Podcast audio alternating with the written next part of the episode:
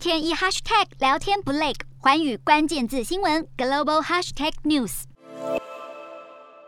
南韩后任总统尹锡悦从选前就开始表示，乌俄冲突的教训就是南韩要更加强与美国的军事同盟。尽管尹锡悦毫不保留显示出亲美的一面，但这次赴南韩出席总统就职典礼的美国代表团级别却比中国来得低，包括美国副总统贺锦丽的夫婿任德龙、劳工部部长华尔西，还有众议员等人到南韩观礼。相较之下，中国方面则是派出比往年层级更高的代表团，由中国国家副主席王岐山带领。这也是中国有史以来派出参加南韩总统就职的最高级别官员。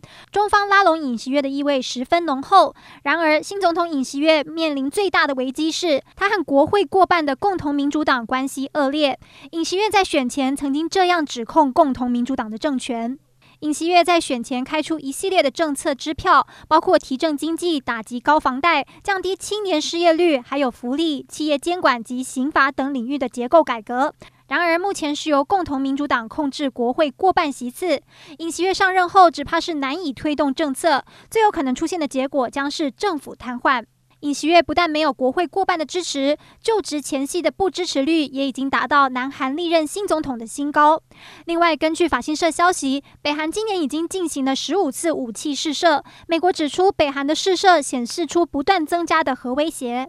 美方更公开评估，北韩最快会在五月内进行核试。看起来，尹锡悦的挑战不但有国会不过半、反对率创新高，还有来自北韩的核威胁。重重的挑战下，尹锡悦将如何履行南韩总统的职务，值得关注。